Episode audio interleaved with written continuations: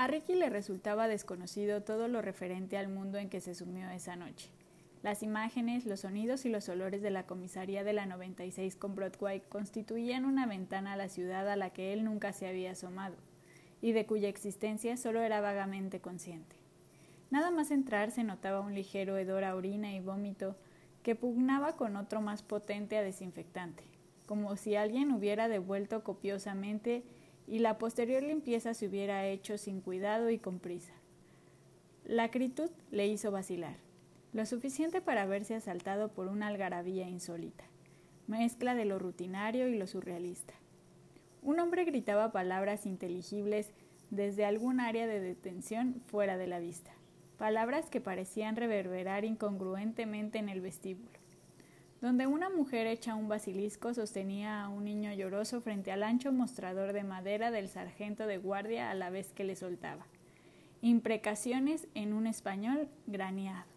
A su lado pasaban policías con la camisa azul empapada en sudor, y sus pistoleras de cuero hacían un extraño contrapunto al crujido de sus relucientes zapatos negros. Un teléfono sonó en alguna parte, pero nadie contestó. Había idas y venidas, risas y lágrimas, todo ello salpicado de juramentos de agentes bruscos o de las visitantes esporádicos, algunos de ellos esposados que eran conducidos bajo los fluorescentes implacables de la recepción. Ricky cruzó la puerta confundido por todo lo que veía y oía, nada seguro de lo que debía hacer. Un policía le rozó al pasar veloz a su lado mientras decía Cuidado que paso, lo que le hizo apartarse de golpe, como si hubiera tirado de él con una cuerda. La mujer del mostrador levantó un puño y lo blandió ante el sargento de guardia con un torrente final de palabras que fluyeron como una sólida muralla de, de impreporios y tras dar al niño una sacudida para que se volviera, se giró con el entrecejo fruncido y al salir empujó a Ricky como si fuera tan insignificante como una cucaracha. Ricky se recompuso y se acercó al sargento. Alguien había, grabado a escondidas Jódete en la madera del mostrador, una opinión que al parecer nadie se había molestado en borrar. Disculpe, empezó Ricky, pero fue interrumpido. Nadie pide disculpas realmente, lo dicen, pero nunca es de verdad. Pero, ¿qué caray? Yo escucho a todo el mundo, así que, ¿por qué pide disculpas? No me ha entendido bien. Lo que quería decir es... Nadie dice lo que quiere decir. Eso es algo importante que te enseña la vida. Todo iría mejor si más gente lo aprendiera. El sargento debía de tener cuarenta y poco años y exhibía una sonrisa indiferente que parecía indicar que, Llegado a este punto de su vida, ya había visto todo lo que valía la pena ver. Era un hombre fornido, de cuello ancho, de culturista, y un cabello negro y lacio que llevaba peinado hacia atrás. El mostrador estaba lleno de formularios e informes de incidentes, dispuestos, al parecer, sin orden ni concierto.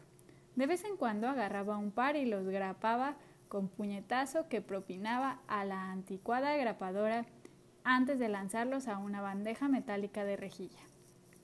Si me lo permite, volveré a empezar, dijo finalmente Ricky con brusquedad. El sargento sonrió de nuevo, sacudiendo la cabeza. Nadie puede volver a empezar, por lo menos que yo sepa. Todos decimos que queremos encontrar una manera de empezar la vida de nuevo, pero las cosas no son así. Pero, ¿qué caray? Pruebe. Quise ser el primero. A ver, ¿en qué puedo ayudarle? Hoy ha habido un incidente en la parada de metro de la calle 92. Un hombre se cayó. Saltó. He oído. ¿Es usted un testigo? No, pero conocí a ese hombre. Creo. Era su médico. Necesito información. Médico, ¿eh? ¿Qué clase de médico? Seguía un tratamiento psicoanalítico conmigo. ¿Es psiquiatra? Ricky asintió. Un trabajo interesante, comentó el policía. ¿Usa un diván de esos? Exacto. ¿De veras? ¿Y la gente todavía tiene cosas que contar? En mi caso, me parece que me echaría una siesta en cuanto recostara la cabeza. Un bostezo y me quedaría frito. Pero la gente habla mucho, ¿verdad? A veces. Genial. Bueno, hay uno que yo no... Mm, hay uno que ya no hablará más. Será mejor que hable con quien lleva el caso. Cruza la puerta doble, sigue el pasillo, la oficina queda a la izquierda. Se lo han dado al detective Riggins, o lo que quedaba de él después de que el expreso de la octava avenida pasara por la estación de la calle 92 a casi 100 kilómetros por hora. Si quiere detalles, ahí se los darán. Hable con Riggins. El policía señaló un par de puertas que daban a las entrañas de la comisaría. En ese momento, Ricky oyó como un sonido creciente surgía de algún lugar que parecía situado debajo y encima de ellos alternativamente. El sargento sonrió. Ese tío me va a destrozar los nervios antes de que acabe mi turno, comentó y se volvió para recoger un fajo de papeles y lo grapó, produciendo un ruido parecido a un disparo. Si no se calla, lo más probable es que yo mismo precise un psiquiatra al final de la noche. Lo que usted necesita, doctor, es un diván portátil. Se rió e hizo un movimiento con la mano para alejar a Ricky en la dirección correcta y la brisa que levantó hizo vibrar los papeles. A la izquierda había una puerta con un rótulo Detectives. Ricky Stark se empujó la puerta para entrar en un despacho pequeño con mesas deprimentes de metal gris y la misma iluminación hiriente. Parpadeó un instante, como si el resplandor lo escociera los ojos como agua salada. Un detective con camisa blanca y corbata roja, sentado en la mesa más cercana, lo miró. ¿Qué quiere? ¿Detective Riggins? No, no soy yo, sacudió la cabeza. Está allí, hablando con el último testigo del hombre que se suicidó hoy. Ricky miró al otro lado de la habitación y vio a una mujer de mediana edad con una camisa de hombre azul celeste y una corbata de seda a rayas con el nudo muy suelto, más como una soga alrededor del cuello que otra cosa. Unos pantalones grises que parecían fundirse con la decoración y unas incongruentes zapatillas de deporte blancas con una banda naranja iridiscente. Llevaba el cabello rubio oscuro recogido con severidad en una coleta, lo que la hacía parecer un poco mayor de los 35 años que Ricky podría haberle dado. Tenía unas diminutas patas de gallo. La mujer estaba hablando con dos muchachos negros que vestían vaqueros exageradamente holgados y gorras colocadas en un ángulo extraño, como si se le hubieran pegado torcidas a la cabeza. Si Ricky hubiese estado un poco más al corriente de las cuestiones mundanas, habría reconocido la moda del momento, pero solo pensó que su aspecto era extraño y un poco inquietante. Si se hubiera encontrado a ese par en la calle, sin duda se hubiera asustado. El detective que estaba sentado frente a él le preguntó de golpe ¿Ha venido por el hombre que se suicidó hoy en el metro? Ricky asintió. El hombre descolgó el teléfono y señaló unas sillas junto a la pared de la oficina. En una de ellas había una mujer desaliñada y sucia de edad indefinida, cuyo cabello, plateado e hirsuto, parecía una explorarle las múltiples direcciones y que al parecer hablaba sola. La mujer llevaba un abrigo raido que no dejaba de ceñirse cada vez con más fuerza y se balanceaba levemente en el asiento, como siguiendo el compás de la electricidad que le invadía el cuerpo. El diagnóstico de Ricky fue inmediato, indigente y esquizofrénica. No había atendido profesionalmente a nadie con su afición desde sus días de universidad, aunque a lo largo de los años se había cruzado con muchas personas parecidas que caminaban por las calles como casi cualquier otro neoyorquino. En los últimos años el número de indigentes en la calle parecía haber disminuido, pero Ricky suponía que simplemente los habían enviado a otras ubicaciones en una maniobra política destinada a lograr que los turistas entusiastas y las personas acomodadas y adineradas que transitaban el centro de la ciudad no tuvieran que verlos con tanta frecuencia. Tome asiento al lado de Luan, dijo el detective. Informaré a Riggins de que está usted aquí. Ricky se puso tenso al oír el nombre de la mujer. Inspiró hondo y se acercó a la hilera de sillas. ¿Puedo sentarme aquí? preguntó a la vez que señalaba la que estaba situada junto a la mujer. Ella levantó los ojos, algo sorprendida. El señor quiere saber si se puede sentar aquí. ¿Quién cree que soy yo? ¿La reina de las sillas? ¿Qué debería decirle? Sí, no, puede sentarse donde quiera. Luan tenía unas uñas mugrientas y rotas, cicatrices y ampollas en las manos, y en una un corte que parecía infectado con la piel hinchada alrededor de una costra morada. Ricky pensó que debía de ser doloroso, pero no dijo nada. Luan se frotó las manos como un cocinero que espolvorea un plato con sal. Ricky se sentó en la silla, se movió como si tratara de ponerse cómodo y preguntó ¿Así que usted estaba en el andén cuando ese hombre se cayó a la vía? Luan levantó la mirada hacia los fluorescentes y contempló el resplandor brillante e implacable. Así que el señor quiere saber si yo estaba ahí cuando el hombre saltó delante del tren, contestó después de estremecerse ligeramente. No se imagina lo que yo vi, toda la sangre y la gente que gritaba algo terrible. Y después llegó la policía. ¿Usted vive en la estación de metro? ¿El señor quiere saber si vivo ahí? Pues bien, debería decirle que a veces, a veces vivo ahí. Luan apartó por fin la mirada de los fluorescentes y con un rápido parpadeo pareció mover la cabeza como si viera fantasmas por la habitación. Pasado un momento, se volvió hacia Ricky. Lo vi, dijo. ¿Estaba usted también ahí? No, pero conocía al hombre que murió.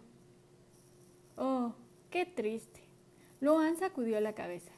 Muy triste para usted. Algunos conocidos míos han muerto. Fue triste para mí entonces. Sí, respondió Ricky. Es muy triste. Se obligó a sonreírle y ella le devolvió el gesto. Dígame, Luan, ¿qué vio? La mujer tosió un par de veces como para aclararse la garganta. El señor quiere saber qué vi. Soltó mirando a Ricky. ¿Quiere saber sobre el hombre que murió y la mujer bonita? ¿A qué mujer bonita se refiere? preguntó Ricky intentando conservar la calma. ¿El señor no sabe lo de la mujer bonita? No, no lo sé, pero me interesa, aseguró para animarla. Los ojos de Luan se desviaron a lo lejos, como si se concentrara en algo más allá de su visión, como un espejismo, y habló con tono amable. El señor quiere saber lo de la mujer bonita que se me acerca justo después de que el hombre hiciera ¡zas! y me habla muy bajito cuando me pregunta, ¿lo has visto, Luan? ¿Has visto cómo el hombre se lanza bajo el tren? ¿Has visto cómo se acercaba al borde cuando el tren iba a pasar? Era el expreso, claro, y no para, no, nunca para. Tienes que tomar el metropolitano si quieres subirte a un tren. ¿Y has visto cómo se tiraba? Terrible, terrible, ella me dice. Luan, ¿has visto cómo se suicidaba? Nadie lo empujó. Nadie en absoluto, Luan. Tienes que estar totalmente segura de eso, Luan. Nadie empujó al hombre. Sas. Solo se lanzó. Eso me dice la mujer. Qué triste. Debería de tener muchas ganas de morirse de repente. Sas. Y entonces hay un hombre a su lado, al lado de la mujer bonita, y me dice, Luan, Tienes que contarle a la policía lo que has visto. Decirle que viste que el hombre pasó entre los demás hombres y mujeres que había en el andén y saltó. ¡Sas! Muerto. Y la mujer bonita me dice, se lo dirás a la policía, Luan. Es tu obligación como ciudadana contarles que viste saltar al hombre. Y me da 10 dólares. 10 dólares solo para mí. Pero me lo hace prometer. Me dice, Luan, promete que irás a la policía y les contarás que viste al hombre saltar a la vía. Y yo le digo, sí, lo prometo. Y he venido a contárselo a la policía, tal como ella me dijo y como yo le prometí. ¿También le dio 10 dólares a usted? No, mustió Ricky. No me dio 10 dólares. Oh, es una lástima, contestó Luan meneando la cabeza. Mala suerte. Sí, es una lástima, coincidió Ricky. Y mala suerte, también. Levantó la mirada y vio que la detective cruzaba la oficina hacia ellos. Parecía aún más agotada por los acontecimientos del día de lo que Ricky había supuesto antes.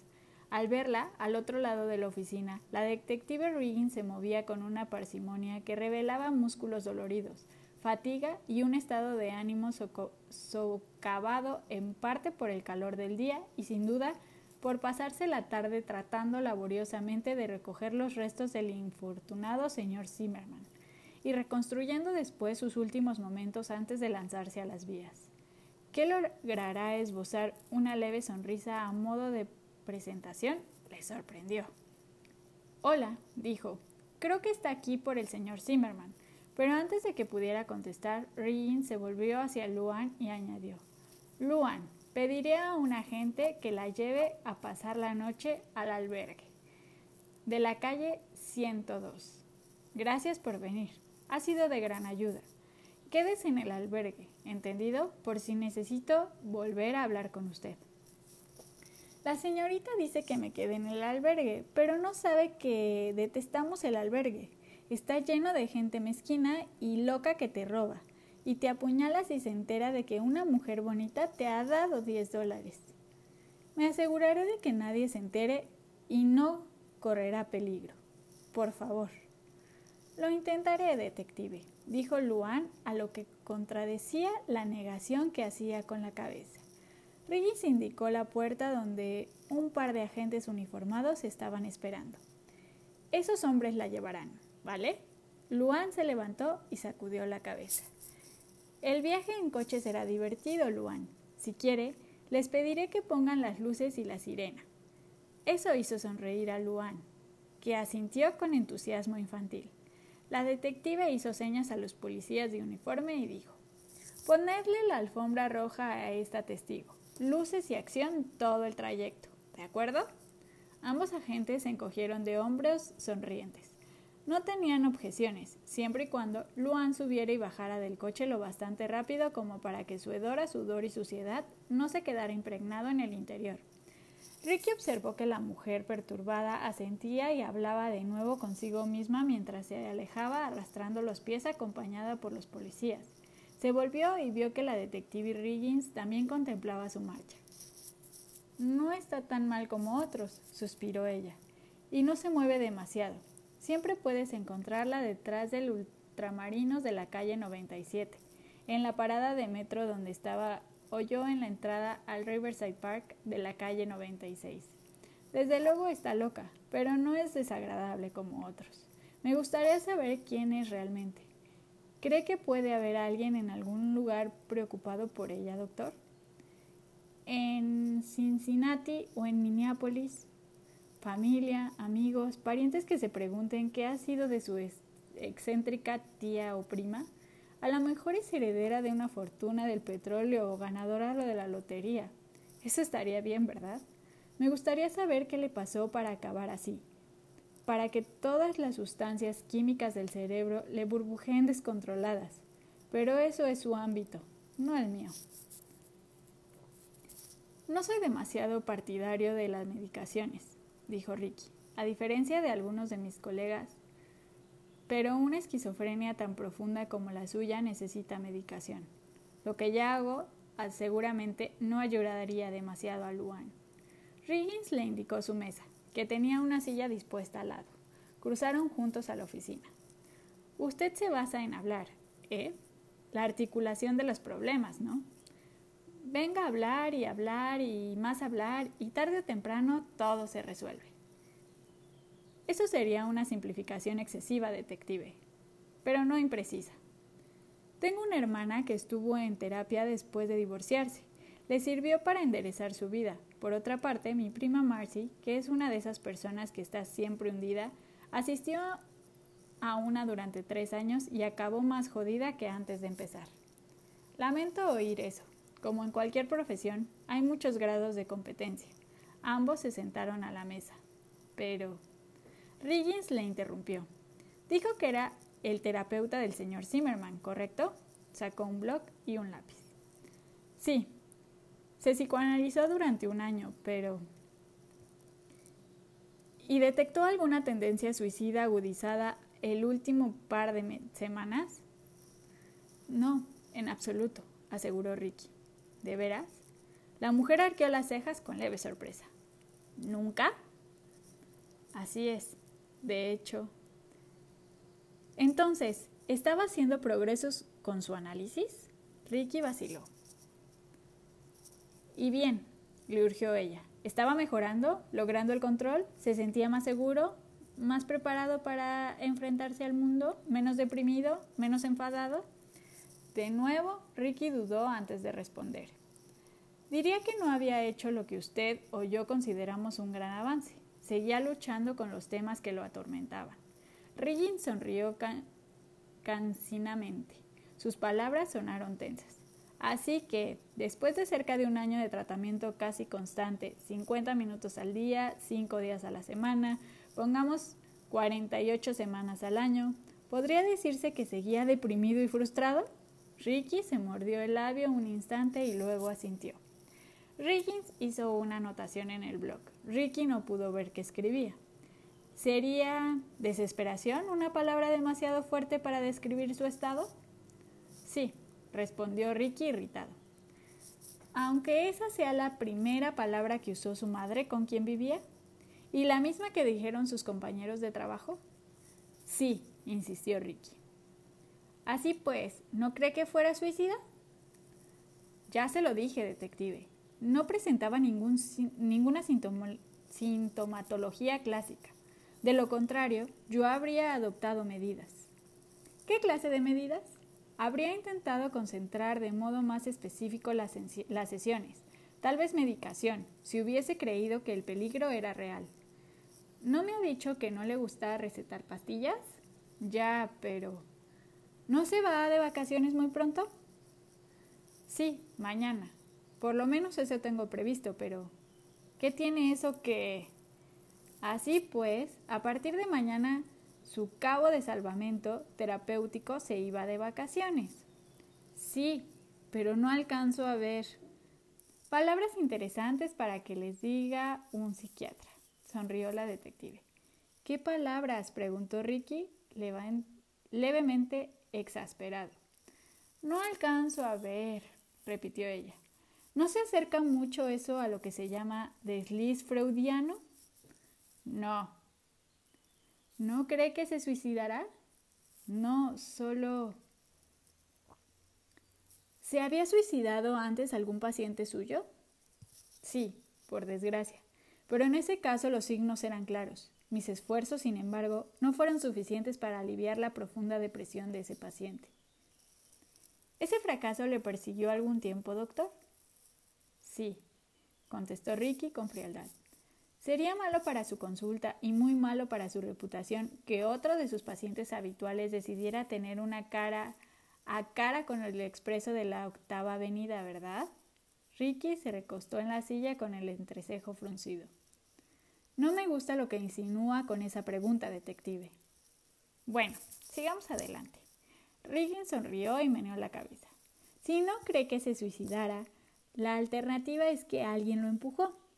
¿Le habló alguna vez el señor Zimmerman de alguien que le odiara o que le guardara rencor o que pudiera tener algún motivo para matarlo? Hablaba con usted cada día, de modo que cabe suponer que, si lo hubieran amenazado algún desconocido, se lo habría mencionado, ¿Lo hizo? No, jamás mencionó a nadie que encajara en la categoría que usted menciona. No dijo nunca, ¿fulano de tal quiere verme muerto? No. ¿Y lo recordaría si lo hubiese dicho? Por supuesto. De acuerdo. En principio, al parecer nadie intentaba acabar con él, pero... ¿Y un socio? ¿Un antiguo amante? ¿Un marido cornudo? ¿Usted cree que alguien pudo empujarle a la vía del tren?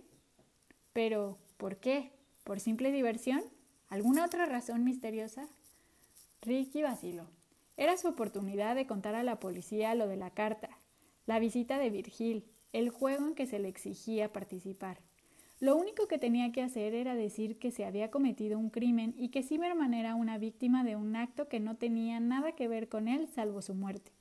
Empezó a abrir la boca para revelar todos estos detalles, para dejarlos fluir con libertad, pero lo que vio fue una detective aburrida y cansada que se deseaba acabar con una jornada absolutamente desagradable con un formulario mecanografiado que no disponía de ninguna casilla para la información que iba a proporcionarle. En ese instante decidió abstenerse. Era su personalidad de psicoanalista que no le dejaba compartir especificaciones u opiniones con facilidad. Quizá, dijo. ¿Qué sabe de esa otra mujer, la que hizo, la que le dio 10 dólares a Luan? Riggins arrugó el entrecejo, al parecer confusa. ¿Qué pasa con ella? ¿No le resulta sospechoso su comportamiento? ¿No parece que haya puesto palabras en la boca de Luan? No lo sé, contestó la detective encogiéndose de hombros. Una mujer y un hombre ven que uno de los ciudadanos menos afortunados de nuestra gran ciudad podría ser un testigo importante de un hecho y se aseguran de que el pobre testigo reciba alguna compensación por ofrecer su ayuda a la policía. Sería más civismo que algo sospechoso, porque Luan se ha presentado y nos ha ayudado. Gracias, por lo menos en parte, a la intervención de esa pareja. ¿Ha averiguado quiénes serán? Quiso saber Ricky tras dudar un momento. Lo siento, la mujer movió la cabeza. Llevaron a Luan a uno de los primeros policías en llegar al andén y se marcharon después de informarle de que ellos no habían visto qué había pasado exactamente. Y no, no tengo el nombre de ninguno de los dos porque no eran testigos. ¿Por qué lo pregunta? Ricky no sabía si quería contestar esa pregunta. En parte pensaba que debería contarle todo, pero ignoraba lo peligroso que eso podía ser. Intentaba calcular, adivinar, valorar y examinar, pero de repente le, pareció como si todos los acontecimientos que lo rodeaban fueran borrosos e indescifrables, confusos y escurridizos. Sacudió la cabeza, como si así pudiera lograr que sus emociones adquirieran alguna definición. Dudó mucho que el señor Zimmerman quisiera suicidarse. Su estado no parecía tan grave, aseguró Ricky. Anote eso, detective, y póngalo en su informe. Riggins se encogió de hombros y sonrió con una fatiga mal disimulada y teñida de sarcasmo. Lo haré, doctor. Su opinión, en la medida de lo que vale, está anotada para que conste. ¿Hubo algún otro testigo? ¿Alguien que quizá viera a Zimmerman separarse de la multitud en el andén? ¿Alguien que lo viera moverse sin ser empujado? Solo Luan, doctor. Los demás solo vieron parte del hecho. Nadie vio que no lo empujaran.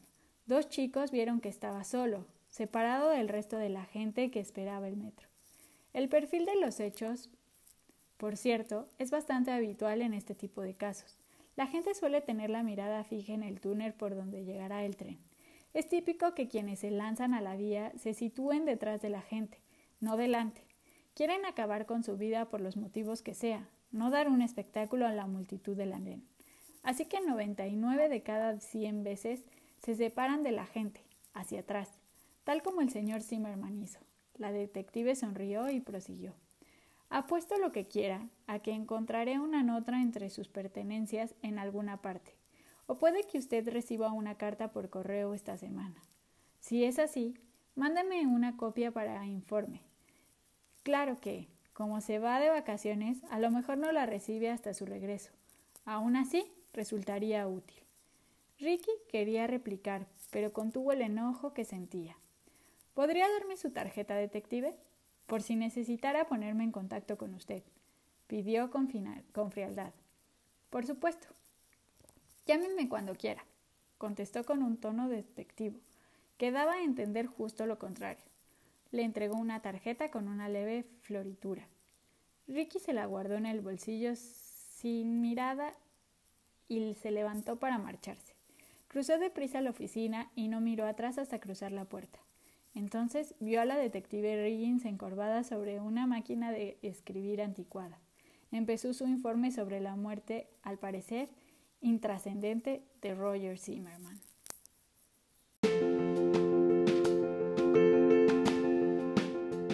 Ayúdame a hacer crecer esta comunidad de gente que disfruta de la lectura.